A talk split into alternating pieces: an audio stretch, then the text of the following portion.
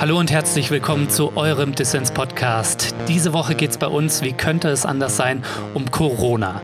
Denn das Coronavirus legt nicht nur unseren Alltag lahm, nein, es hat auch längst die Weltwirtschaft infiziert. Zu Gast ist deshalb der Ökonom Rudolf Hickel. Er ist Teil der Arbeitsgruppe Alternative Wirtschaftspolitik, die sich als Gegengewicht zu neoliberalen Thinktanks in Deutschland versteht. Gemeinsam werfen wir einen Blick auf den Corona-Crash, mögliche Gewinner und Verlierer der Krise und Chancen für progressive Politik. Bevor wir aber loslegen, noch ein kurzer Hinweis. Den Dissens-Podcast für dich zu recherchieren und zu produzieren, das kostet jede Menge Zeit und damit auch Geld. Mach also mit bei Dissens und werde jetzt Fördermitglied. Alle Infos hierzu in den Show Notes und auf dissenspodcast.de. So, jetzt geht's aber los. Mein Name ist Lukas Andreka. Viel Spaß mit Dissens.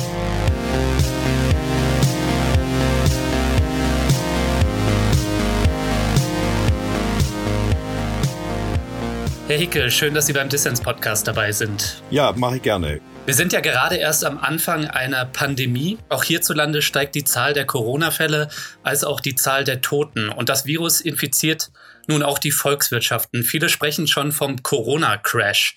Herr Hickel, worauf müssen wir uns da einstellen? Ja, wir haben natürlich schon die vollen Auswirkungen ökonomisch. Mhm. Also wir sind voll dabei, von dem Virus ergriffen zu werden. Wir können schon ganz viele Branchen sehen, die bereits schon ähm, Erlöseinbüßen haben und die jetzt dabei sind, inwieweit sie irgendwie Liquidität, Geld bekommen, damit sie nicht gleich pleite gehen. Ja, die letzte Finanz- und Wirtschaftskrise, die ist ja gar nicht lange her und ihre negativen Folgen, die wirken bis heute. Und jetzt erleben wir diesen Corona-Schock. Weltweit brechen die Aktienkurse ein, auch hier hier in Deutschland und die Panik an den Finanzmärkten, die könnte sich natürlich auch auf die Realwirtschaft nochmal auswirken. Und zum Beispiel China, die zweitgrößte Volkswirtschaft, die ist dramatisch geschrumpft in der Corona-Krise. Und das ist vielleicht auch ein Vorgeschmack auf das, was wir in Europa noch erleben könnten. Wie wahrscheinlich ist es, Herr Hickel, dass Deutschland und Europa in eine tiefe Rezession stürzen? Also ich bin ganz sicher, dass wir einen tiefen Einbruch bekommen, weil man muss ja sehen, die Krise hat ja drei Ursachen. Es sind ja drei Elemente, die zusammenwirken. Ich mhm. bin auch immer sehr dagegen zu sagen, das ist vergleichbar mit der Finanzmarktkrise von 2008, 2009. Unmittelbar nicht, sondern wir haben erstens, und das ist ganz spannend, das ist sozusagen eine tiefe Krise der Globalisierung, die wir erleben. Ja. Wir haben erstens einen Angebotsschock. Das Angebot ist zusammengebrochen unterbrochen. Das hat damit zu tun, dass die Lieferketten vor allem unterbrochen worden sind. Das spüren wir in Deutschland, spüren wir in der EU ganz stark. Zweitens, die Reaktion dann darauf ist, dass Unternehmen zum Teil ihre Kredite nicht mehr bedienen können. Dann kommt in der Tat erst auf den Angebotsschock hinzu, kommt dann eine Finanzmarktkrise und am Ende kann es ausarten zu einer gesamtwirtschaftlichen Krise. Der, da, darauf ziehen ja jetzt auch die vielen Diskussionen mit Konjunkturprogrammen. Es ist eine sehr komplexe ja. Krise und wir haben haben sie, man muss es in Deutlichkeit sagen, weil da wird viel Unfug in den Medien geredet. Wir haben diesen Typus von Krisen noch nie gehabt und man merkt es auch in der Art, wie jetzt damit umgegangen wird, wie man dagegen vorgehen soll. Ja, spannend, dass wir das sagen. Wir wollen auch gleich über die staatlichen Hilfen, Eingriffe, Konjunkturprogramme, die jetzt gerade alle in der Diskussion sind, sprechen. Aber lassen Sie uns über den Aspekt der Globalisierung, den Sie gerade angesprochen haben und diese gefährliche Abhängigkeit, die äh, von globalen Lieferketten da auch entstanden ist. Zum Beispiel, weil halt eben wichtige Güter wie Medikamente der Lohnkosten wegen ähm, in Länder wie China ausgelagert wurden. Und da erleben wir jetzt, dass wir in Engpässe kommen. Was lernen wir denn daraus aus Ihrer Perspektive? Naja, also erstmal war ich ja immer einer der Kritiker der Globalisierung. Ähm, die Globalisierung ist ja von der Ideologie, von dieser völlig unzulässigen Ideologie ausgegangen, dass sie Wohlstand bringt für alle, dass sie den Wohlstand der Welt einigermaßen gleich verteilt. Und jetzt stellen wir plötzlich fest, im Zuge sozusagen des Zusammenbruchs der Lieferketten, dass die Globalisierung Regierung unglaublich brutal neue Abhängigkeiten geschaffen haben. Und wir müssen heute auch über die Unternehmen, über die Konzerne in Deutschland reden, die in den letzten Jahrzehnten immer wieder ausgelagert haben Produktion und zwar mit dem Argument, Lohnkosten zu sparen. Und dadurch sind unglaublich starke Abhängigkeitszentren entstanden. Und wir sehen es vor allem im medizinischen Bereich, wenn man überlegt, dass deutsche Pharmaziekonzerne im Grunde genommen die Antibiotika Produktion nach China verlagert haben äh, und vor allem, was noch viel wichtiger ist, jegliche Forschung über die Wirksamkeit beziehungsweise die Notwendigkeit der Weiterentwicklung von Antibiotika unterbrochen haben, dann sehen wir, Globalisierung ist eine Katastrophe. Und ich finde es hochinteressant, dass selbst Politikerinnen und Politiker und auch Ökonomen und Ökonomen, die ja eher sozusagen so marktradikal, marktoptimistisch mhm. sind, dass die jetzt plötzlich davon reden, dass Produktionskapazität wieder zurückverlagert werden sollen. Der Bundesgesundheitsminister hat gesagt, wir müssen wieder lokale Produktionskapazitäten für medizinisch notwendige Produkte herstellen. Das ist eine hundertprozentige Kehrtwende aus der Globalisierung und sie bestätigt alle, die diesen Wahn der Globalisierung, der am Ende nur im Grunde genommen Konzernen genutzt hat, rücksichtslos auf alles andere, ähm, dass dieser Wahn nun endlich ein Ende hat. Mhm. Gleichzeitig, Herr Heckel, erleben wir ja aber auch wieder eine Wiederkehr der Kleinstaaterei. Nationale Alleingänge bestimmen das Bild mit Corona auch innerhalb Europas. Dabei bräuchte es ja jetzt eigentlich globale Antworten, ne? Also zumindest politischerseits, ne? Also die Kritik an der wirtschaftlichen und kapitalistischen Globalisierung, die gehe ich ja mit. Ähm, aber was wir erleben, ist ja auch irgendwie mit Rechtspopulisten und so weiter eine Regression, die jetzt auch das Virus für sich versuchen auszuschlagen ne? und zurück zum Nationalstaat, zur Keimzelle quasi. Wie beobachten Sie das denn?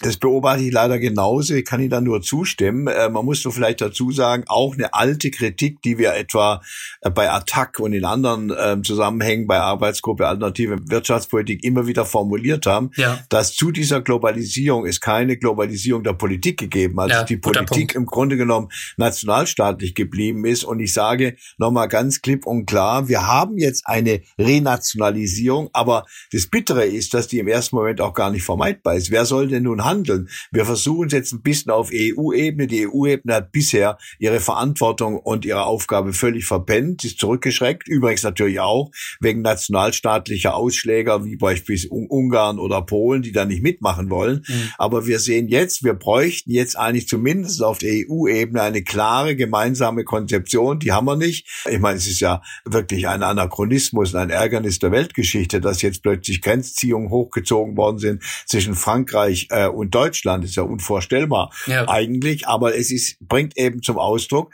dass es noch keine EU-weit abgestimmte Politik gibt und dass wir im Grunde genommen, so wie, wie auch immer EU, Europäische Union abgefeiert wird als Erfolg, in einer solchen Notsituation völlig unfähig sind, das gemeinsam zu lösen. Ja, aber was interessant ist, ähm, und da gebe ich Ihnen recht, und das bahnt sich aber schon seit einer Weile an, dass so diese neoliberale Ideologie irgendwie der globalen Märkte und auch irgendwie, dass der Staat sich raushalten soll, dass das jetzt durch die Corona-Krise auch nochmal besonders ins Wanken gerät. Also wenn gesagt wird, elementare Bestandteile der Daseinsfürsorge müssen auch hier geleistet werden können und dürfen nicht irgendwie in globalen Lieferketten dann stecken bleiben.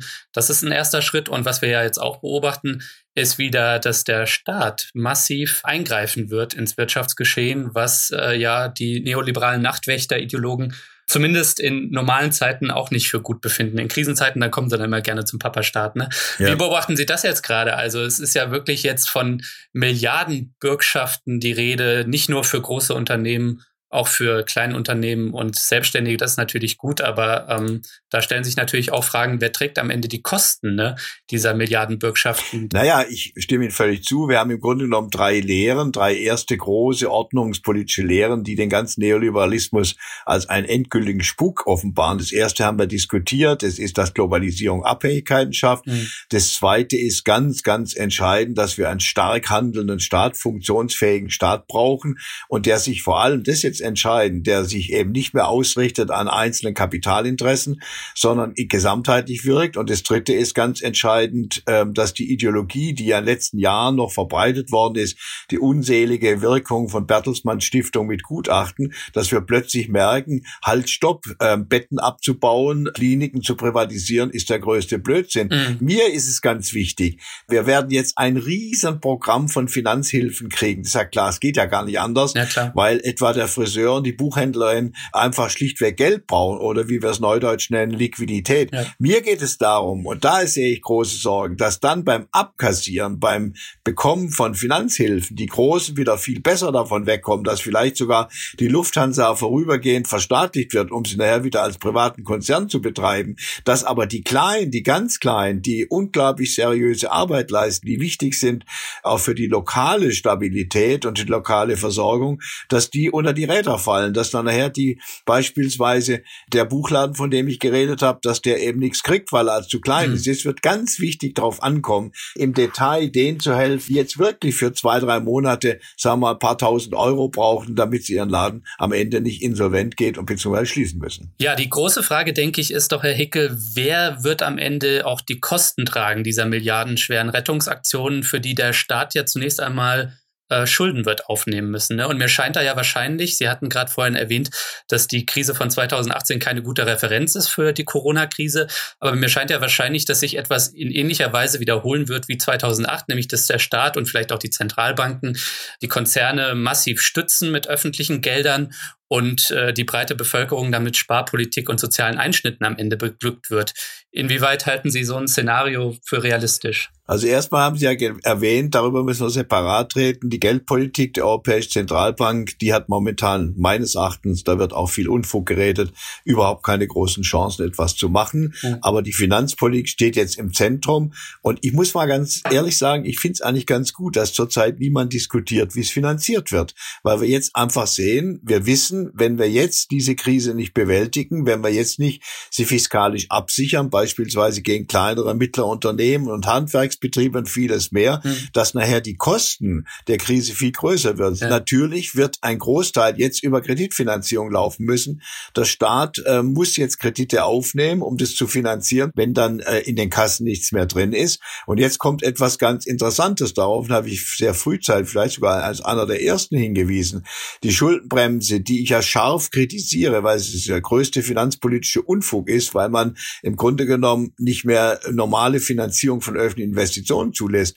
Aber die Schuldenbremse, Artikel 115, schreibt genau den Fall vor. Im Falle einer außerordentlichen Notlage, die durch den Staat nicht verursacht ist, geht es gar nicht anders, als Kredite aufzunehmen. Der Absatz ist in den Artikel 115 2015 geraten, weil man die Flutkatastrophe im Auge hat. Mhm. Jetzt haben wir eigentlich da kein Problem. Wir müssen dann sehen, wenn dann einigermaßen absehbar die Krise überwunden ist und wenn man weiß, wie hoch im Grunde genommen die Kreditaufnahme gestiegen ist, wie man die dann künftig abwickelt. Und da ist natürlich völlig recht, dass es natürlich dann am Ende nicht die Sanierung des Staatshaushaltes nicht dazu führen darf, dass ein massiver Sozialabbau vorgenommen mhm. wird. Also wir werden eine nach der Krise, das ist aber noch einige Zeit hin leider, werden wir eine intensive Diskussion bekommen, wie die Staatsfinanzen einigermaßen künftig gesichert werden. Und da werden wir nicht umhin kommen, auch die alte Frage äh, der Steuerpolitik, zum Beispiel Vermögensteuer einzuführen oder eine vernünftige Finanztransaktionssteuer. Aber ich sage mal zur Zeit, und ich finde das sogar, obwohl das widerspricht dem, was ich in den letzten Jahren alles geschrieben habe, zur Zeit bin ich ganz froh, dass es eben nicht diese bekloppte ideologische Debatte gibt, so nach dem Motto, ja, dürfen wir, dürfen wir nicht, sondern wir machen es jetzt einfach, um das Schlimmste zu vermeiden. Da gebe ich Ihnen vollkommen recht, Herr Heckel. Ich glaube nur, und das tun wir ja gerade jetzt auch, wir müssen auch jetzt schon offensiv darüber sprechen, Absolut ähm, richtig. wie wir am Ende die Finanzierung Absolut ausgestalten richtig. und wie die sozial gestaltet werden kann. Und da haben Sie ja Steuern schon erwähnt, äh, Vermögensteuer zum Beispiel, Finanztransaktionssteuer.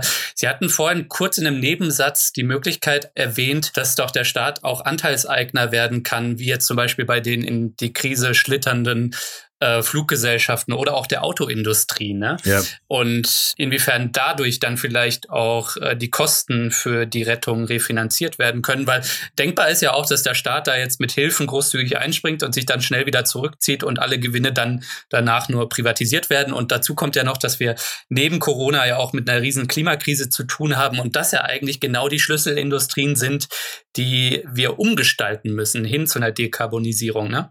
Da wären ja auch Chancen da ne, für die Gesellschaft. Es ist natürlich jetzt eins der Hauptprobleme, das uns alle ärgert, dass diese ganze überlagernde Debatte für die Zukunft, wenn man so will, auch der, der Menschheit, äh, nämlich der Dekarbonisierung, also der Umwelt, äh, der Abbaus der Klimakatastrophe, dass die überhaupt zurzeit nicht mehr diskutiert wird. Und mich ärgern natürlich schon solche Meldungen, die jetzt aus China kommen, dass der CO2-Ausstoß da massiv abgenommen hat. Mich ärgert es nicht, dass der abgenommen hat, sondern mich ärgert, wie das dann instrumentalisiert wird. Schau mal, das kriegen wir doch auch alles ohne große Politik hin. Aber da müssen wir umso lauter in die Öffentlichkeit hinein posaunen und sagen, passt mal auf, dieser CO2-Rückgang, den wir auch in Deutschland beobachten, ähm, der ist nicht Sinn, ist nicht Ergebnis einer sinnvollen Umbaustrategie, nee. die Sie selber gerade angesprochen haben, sondern der ist Ergebnis einer riesen äh, Krise, die äh, durch die Virusinfektion ausgelöst worden ist. Und zurück zum Thema. Ich glaube, äh, dass wir es in einigen Bereichen mit Verstaatlichung zu tun haben werden. Aber wenn ich mir die Bankenkrise anschaue, und da ist ja beispielsweise die Commerzbank verstaatlicht worden, da ist ja abgewickelt worden die Real Estate Bank und vieles mehr, äh, dann sage ich, es muss gesichert werden, dass wenn dann Banken gerettet werden, dass die Anteilseigner mit in die Finanzierung eingenommen werden. Das hat man jetzt so ein bisschen drin, das sogenannte Kaskadenmodell hat man drin. Also wenn heute eine Bank ab, äh, pleite geht und wenn sozusagen Abwicklungsplan gemacht wird, dann ist vorgesehen, dass zum ersten Mal die Eigentümer insgesamt für haften und nicht gleich der Staat. Aber da wird, das werden dann alles über Nacht wieder massivste Machtfragen und die Gefahr, die ich natürlich auch sehe, dass am Ende es ähm, im Grunde genommen das Kapital in einer Phase, in der es aus eigener Kraft gar nicht mehr überlebensfähig ist, dass das dann wieder erstmal subventioniert wird, um dann danach wieder äh, enorm Profite zu machen. Da muss man jetzt auch den Mut haben, den Schritt weiterzugehen, mhm. zu sagen, Hilfen ja, aber auch eingreifen. Ja, ich, ich gebe Ihnen auch vollkommen recht, dass eine kapitalistische Krise wie jetzt durch das Coronavirus ausgelöst, dass das kein nachhaltiger Klimaschutz ist. Aber ich äh, sehe jetzt schon in der Krise, äh, Krisen sind immer unschön, aber Krisen bergen ja auch immer eine Chance. Ne? Und jetzt wäre vielleicht auch die Chance da, äh, zum Beispiel, wenn es dann darum geht, um aus der Rezession rauszukommen, ein Konjunkturprogramm aufzulegen. Unser Finanzminister weist ja schon darauf hin, äh, dann dafür zu sorgen, dass das in nachhaltige Wirtschaftsbereiche fließt, Absolut. im Sinne eines Green New Deals. Ne? Und dass vielleicht auch äh, Industrien wie die Flugindustrie, dann auch die Autoindustrie, dass man die Chance dieser Krise nutzt, dann auch äh, durch politischen Druck, der muss natürlich auch von unten kommen, da umzusteuern und unsere Wirtschaftsweise umzugestalten. Der Begriff Konjunkturprogramm ist eigentlich bekloppt, weil der die Suggestion auslöst, egal was wir ausgeben, Hauptsache es gibt volkswirtschaftliche Aufgaben. Wir haben ja dazugelernt, äh, übrigens auch gezwungen durch die Umweltkrise, Krise. Es muss natürlich, wenn jetzt äh, Programme aufgelegt werden, dann müssen die natürlich fließen in die Finanzierung auch des ökologischen Umbaus. Aber im ersten Moment sind es ganz andere Ausgaben. Im ersten Moment werden wir finanzieren müssen unbeschränkte Liquiditätshilfen. Wir werden unbeschränkte Kredite finanzieren müssen. Das passiert da schon für die Kreditbank für Wiederaufbau, weil hier ähm, ganz wesentlich Unternehmen schlichtweg überleben müssen. Mhm. Wir haben in Bremen immer jetzt, alles guckt so ein bisschen auf die Osterwiese, das ist so ein großes Schaustellerfest. Ich kenne von den Schaustellern Schausteller und Schausteller kenne ich einige, die stehen kurz vor der Pleite. Das heißt also in so einem Konjunkturprogramm werden die erst insgesamt auch mitfinanziert werden, aber kommt natürlich darauf an, äh, den gesamten Umbau. Es gibt übrigens ein Argument, schimmert jetzt bei Ihrer Frage durch. Wir haben ja sowas wie eine zwangsverordnete Entschleunigung, was über die Lebens- und Arbeitsprozesse betrifft. Und da sollten wir Konsequenzen. Ich merke das bei mir selber. Ja, ja. Mein Arbeitsprozess entschleunigt sich. Ich renne also nicht mehr von einer Veranstaltung zur anderen und plötzlich stellt sich mir die Frage, oh, was sind, was sind denn das für positive Effekte? Die Mitarbeiterinnen und Mitarbeiter des Instituts bei uns, die sind jetzt im Homeoffice, die lernen jetzt ganz neue Formen der Arbeit kennen. Und das wäre übrigens toll, wenn wir auch mal jetzt nicht nur in der mhm. großen ökonomisch-strategischen Fragen, sondern wenn wir auch die Fragen im Grunde genommen eines neuen Umgangs mit Arbeit und mit Wertschöpfung, dass wir den vielleicht lernen im Sinne Stichwort Entschleunigung. Guter Punkt, auf jeden Fall. Ich merke das auch an mir selbst. Ne? Aber während wir bequem im Homeoffice sitzen und jetzt hier miteinander quatschen, sind da natürlich draußen Kassiererinnen, Pizzalieferanten ja. und Pfleger, die den Kopf hinhalten. Ne? Also auch das ist in äh, der Corona-Krise höchst ungleich verteilt. Ne?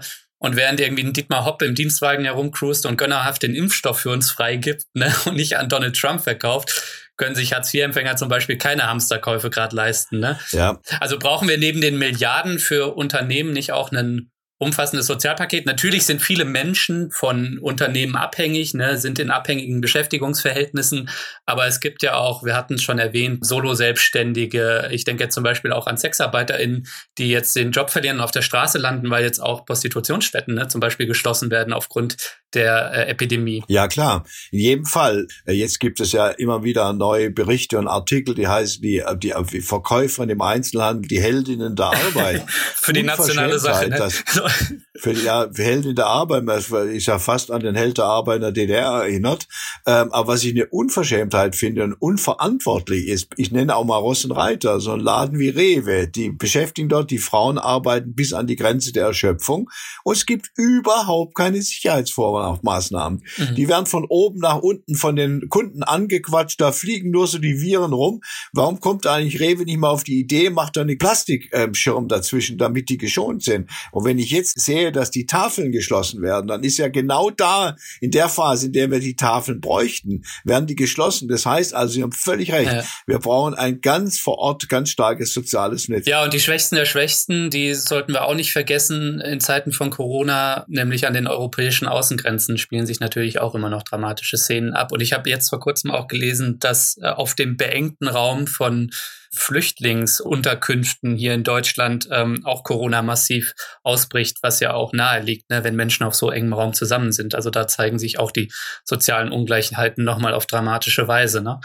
Absolut richtig. Und äh, meine Sorge ist, dass natürlich vor allem rechtsradikale nationalistische Kräfte jetzt sagen, schaut mal, beim, beim Coronavirus klappt es ja, da haben wir, kriegen wir die Absperrung hin. Da müssen wir es auch hinkriegen, wenn wir die Flüchtlinge sozusagen an der Grenze abweisen. Das ist, ja. äh, ist ein ganz schöner Zynismus, der da jetzt gebacken wird, beziehungsweise pro propagiert wird. Ja. Äh, und es wird ganz schnell, Politik muss da übrigens darauf antworten. Ich würde auch gerne mal da aus Berlin von der Seite der Bundesregierung den Zusammenhang aufgegriffen wissen, dass mal erklärt wird, dass dieses jetzt genau das falsche Signal ist in der ganzen Entwicklung, dass man jetzt sagt, sozusagen, was beim Virus als machbar gilt, das müsste auch machbar sein, um, um die Migrationsströme im Grunde genommen an der Grenze festzunageln. Und dass das so nicht geht, da habe ich aber bisher nichts gehört.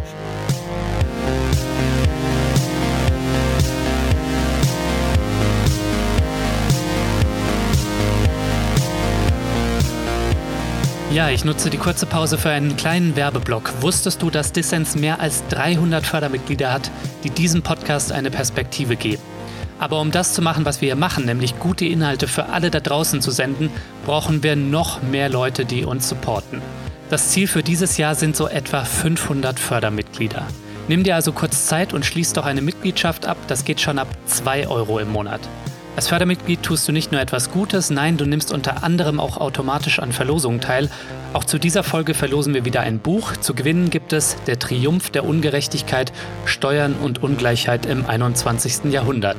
Alle Infos hierzu und dazu, wie ihr bei Dissens mitmachen könnt, gibt es natürlich in den Show Notes und auf dissenspodcast.de.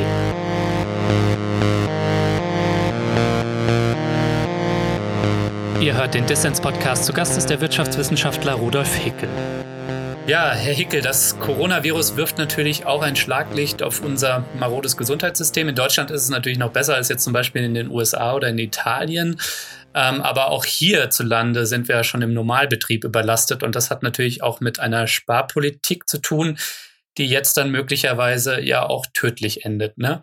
Und diese Ausrichtung auf Profitmaximierung, die wird jetzt auch in Frage gestellt. Ne? Wie könnte uns die Krise zu einem Umsteuern helfen? Naja, wir beobachten sehr stark, ähm, auch in Bremen, aber auch an anderen Orten, dass jetzt plötzlich die städtischen, die kommunalen, die Landeskliniken, vor allem aber auch die gemeinnützigen Kliniken, die wir nicht vergessen dürfen. Wir haben in Bremen beispielsweise eine Klinik, eine sehr renommierte der katholischen Kirche, wir haben der evangelischen Kirche, wir haben zugeordnet Deutsches Rotes Kreuz, also gemeinnützige Kliniken, die leisten jetzt wirklich tolle Arbeit am Rande der Erschöpfung mhm. oder haben bereits schon den Grad der Erschöpfung überschritten. Auf der anderen Seite frage ich mich auch, wo sind eigentlich die Privatkliniken? Da passiert nichts. Also die Profelios und wie sie alle heißen, die profitwirtschaftlichen. Mhm. Und jetzt wird eines, glaube glaub ich, ganz deutlich. Das werden wir lernen. Ich vermute mal, das hinterlässt Spuren, dass die Daseinsvorsorge und vor allem durch ein funktionierendes medizinisches System, dass das eine gemeinschaftliche, dass das eine kollektive Aufgabe ist, die der Staat garantieren muss und die der, für die der Staat auch Vorsorge ähm, treiben muss. Ich sehe zum Beispiel ein gemeinnütziges Krankenhaus, die jetzt 20, ähm, ähm, 20 ähm, Betten frei gemacht haben für schwerst Corona-Fälle, äh, richtig unter viel mhm. Aufwand, kostet auch viel Geld und deshalb bin ich auch der Meinung, das wird ja heute auch transportiert in vielen Berichten heute Morgen, wir brauchen ganz dringend Liquiditätsprogramme für die Kliniken, weil die ja zum Teil das alles gar nicht mehr zahlen können, zusätzlich Anschaffung von Gerätschaften und vieles mehr.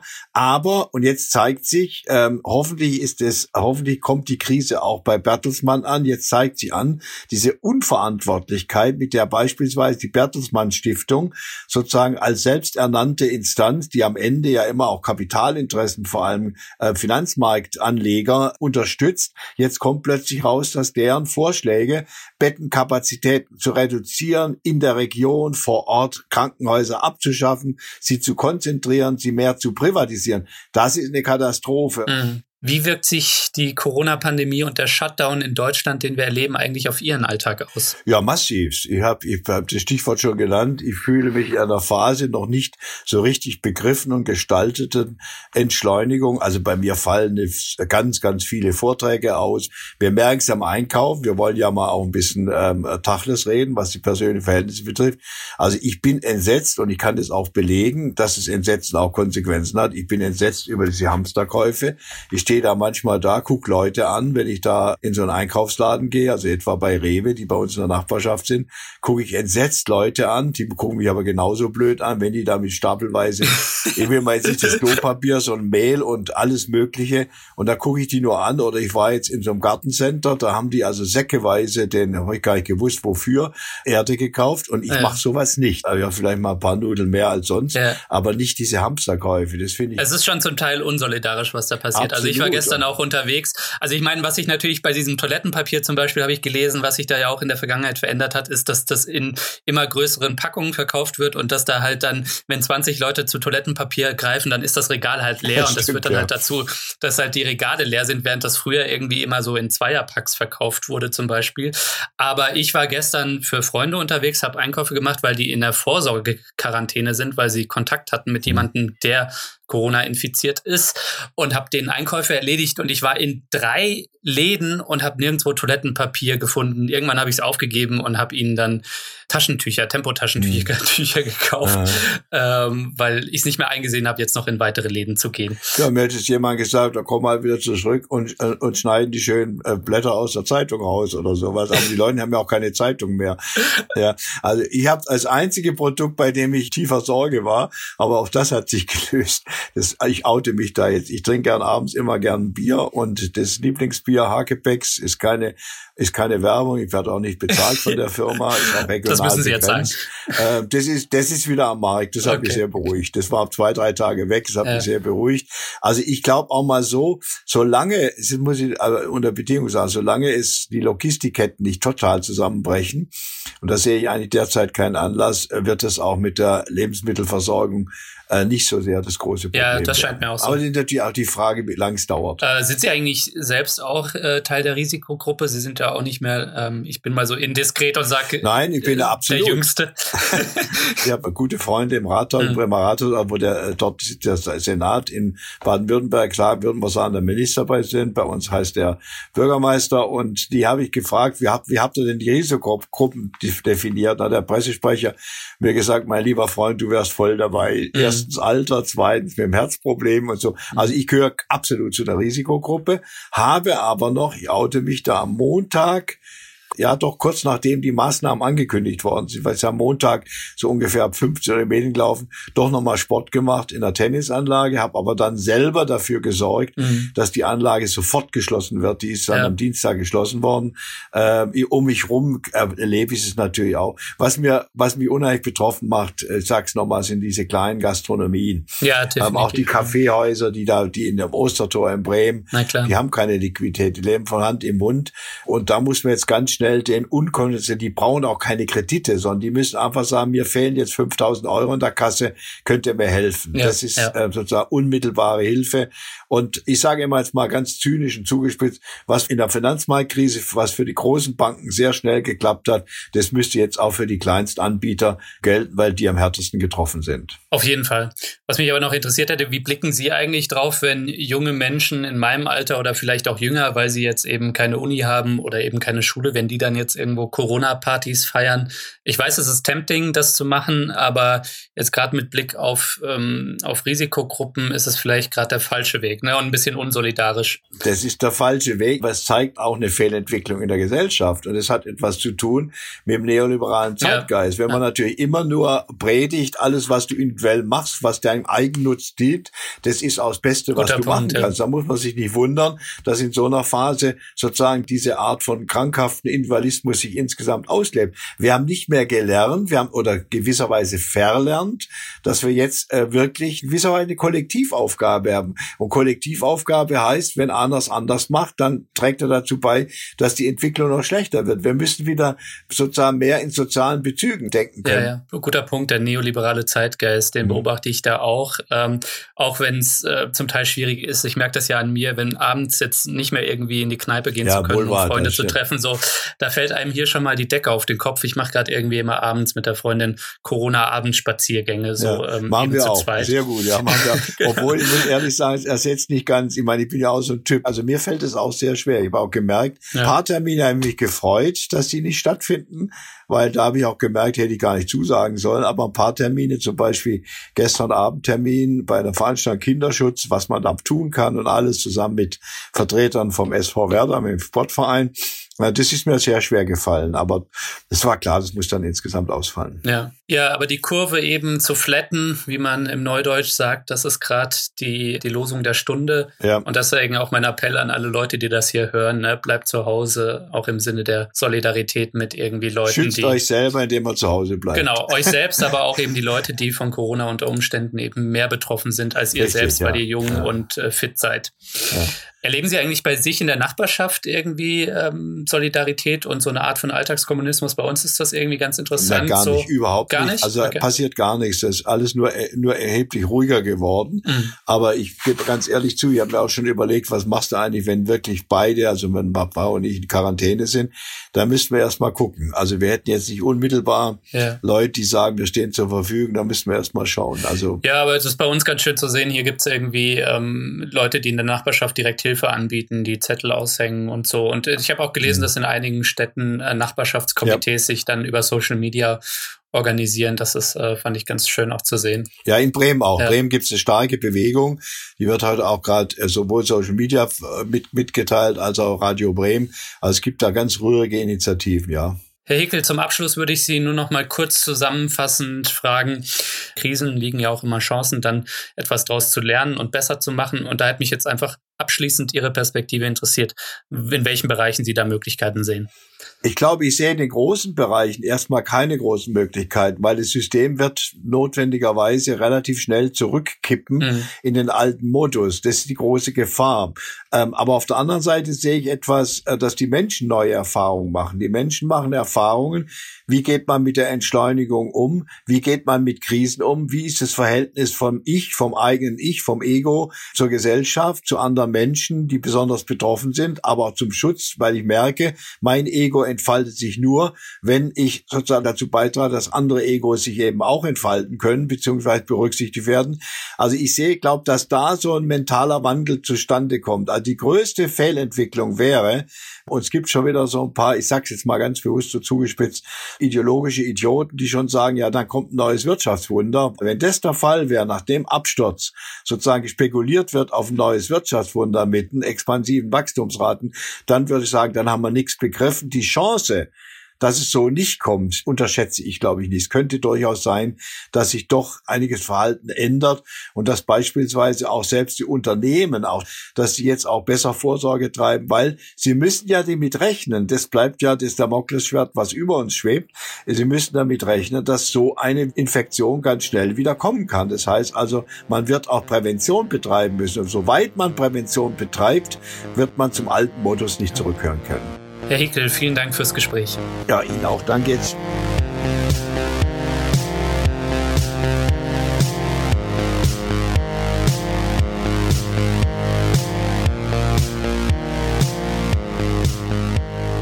Das war der Dissens-Podcast für diese Woche. Schön, dass ihr dabei wart. Zu Gast war der Ökonom Rudolf Hickel.